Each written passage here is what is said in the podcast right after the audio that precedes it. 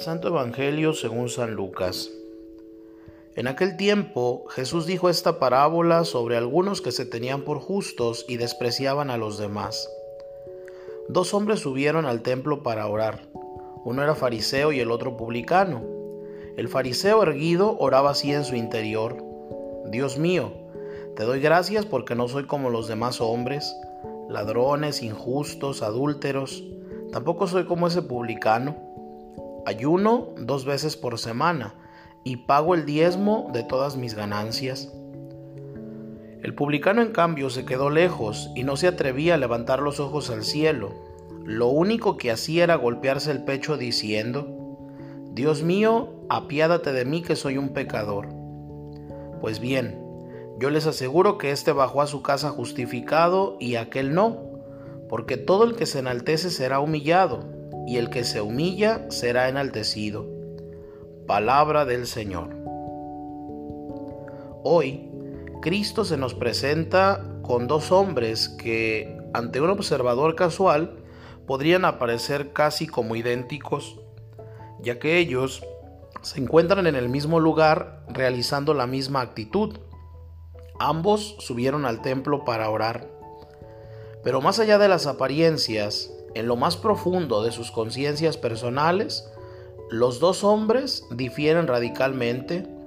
Uno, el fariseo, tiene la conciencia tranquila, mientras que el otro, el publicano, cobrador de impuestos, se encuentra inquieto por los sentimientos de culpa.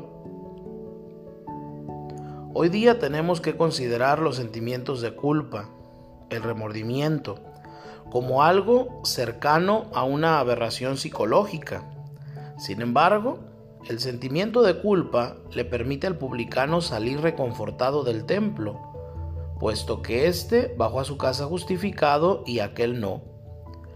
El sentimiento de culpa, escribió el Papa Benedicto XVI, cuando él todavía era cardenal, remueve la falsa tranquilidad de conciencia y puede ser llamado protesta de la conciencia contra mi existencia autosatisfecha. Es tan necesario para el hombre como el dolor físico, que significa una alteración corporal del funcionamiento normal.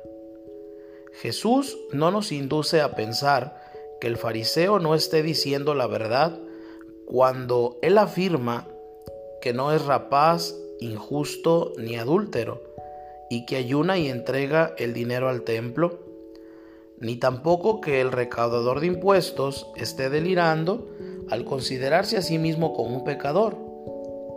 Esta no es la cuestión. Más bien ocurre que el fariseo no sabe que él también tiene culpa. Él tiene una conciencia completamente clara, pero el silencio de la conciencia lo hace impenetrable ante Dios y ante los hombres, mientras que el grito de la conciencia que inquieta al publicano lo hace capaz de la verdad y del amor.